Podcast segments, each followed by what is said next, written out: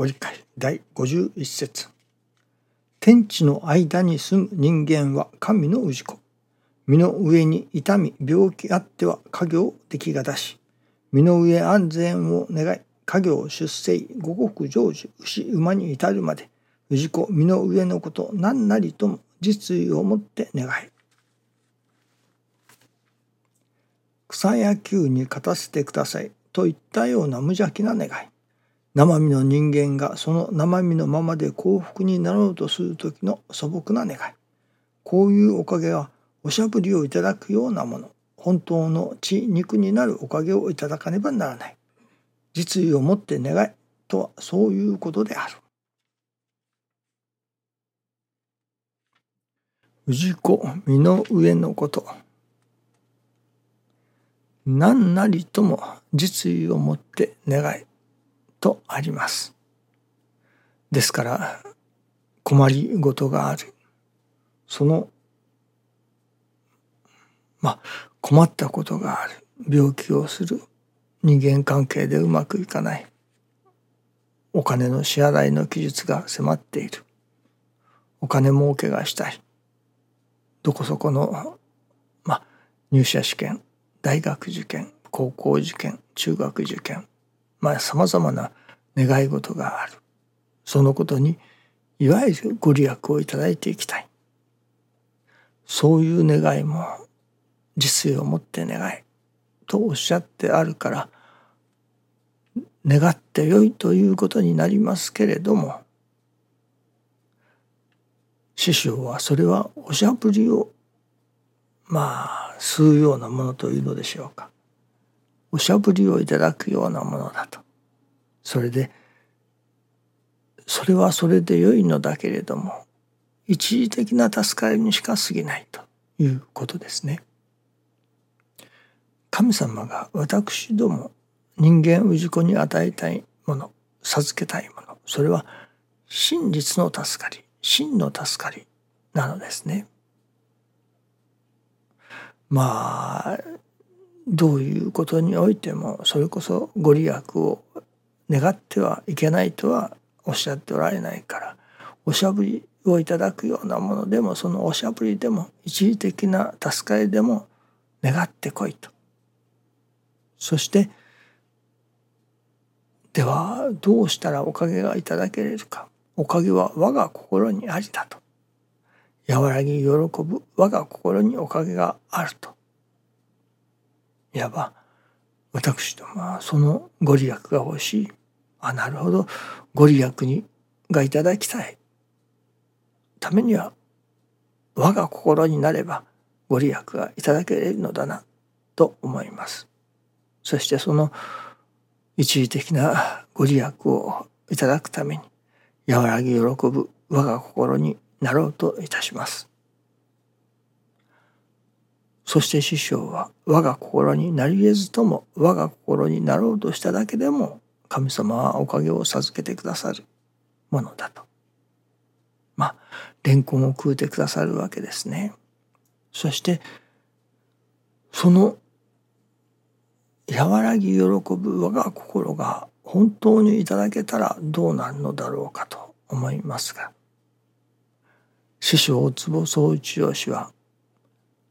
火にも焼けない、水にも流されない、いついかなるどういう事柄の中にあっても和らいでおれ喜んでおれる心それが我が心だと教えてくださいます。してみるとどういう中にあっても和らぎ喜ぶ心がいただけておるということはこれこそまさに真の助かりの世界であると思いますね。だってそれこそ本当を言うと右になろうが左になろうが願い事が叶うことを願ったけれどもその願い事が成就しなかったという状況の中にあっても和らいでおれ喜んでおれるその願い事が成就しないことでも喜んでおれる。たとえ人間関係が悪くともたとえ支払いができずともそういう中にあっても和らぎ喜んでおれる心をいただけたならばもうその時にはもうその一時的ないわゆる私利私欲牙城画欲の願い身欲身勝手な願いが成就することはもうまあ売っちゃっておるというのか。まあ忘れてしまっておるというのか。まあそういう私利私欲の願いは一時的なおかげをいただくご利益をいただくということはもうどうでもよいという心が開けなければ本当の和らぎ喜ぶ我が心はいただけないということにもなりますからね。そしてその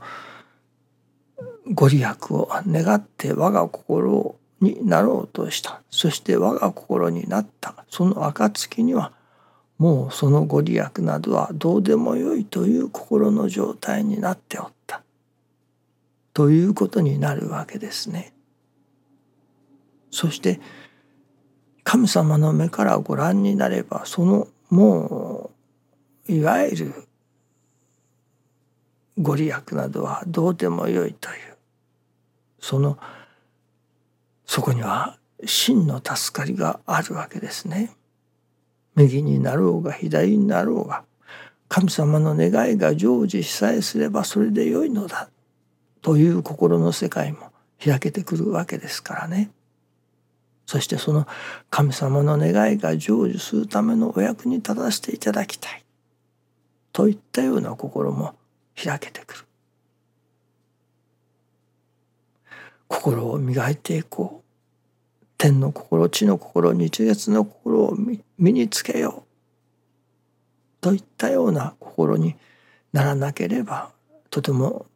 本当の意味においての我が心がいただけれるとは思えませんしね。そこに至った時に神様が人間氏子に本当に授けたいもの。それはご利益ではない。おしゃぶりではない。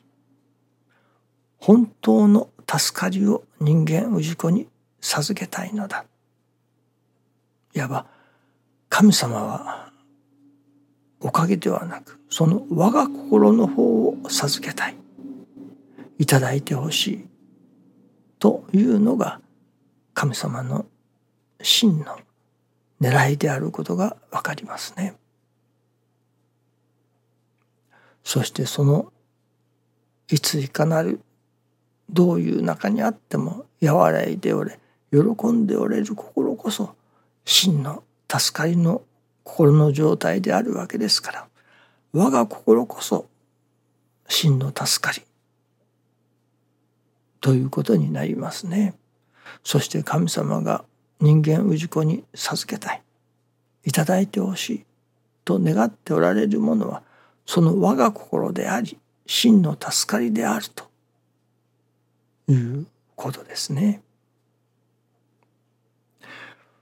そのことが分からせていただいたならばそれこそご利益がいただきたいから我が心をいただこうとする心からもう一歩まあ脱却してというのかもう一段次元が上がってそれならばよし真の助かりをいただこう誠の助かりをいただこう神様が私どもに願われる誠の真の助かりをいただこうそのための我が心を目指そうというところに私どもの願いが変わっていく。そうなった時に初めて本当にまあ実意を持って願う。神様への実意。実意を貫きそうと言われるような神様への本当の実意を持って願うということがそしてまた神様がその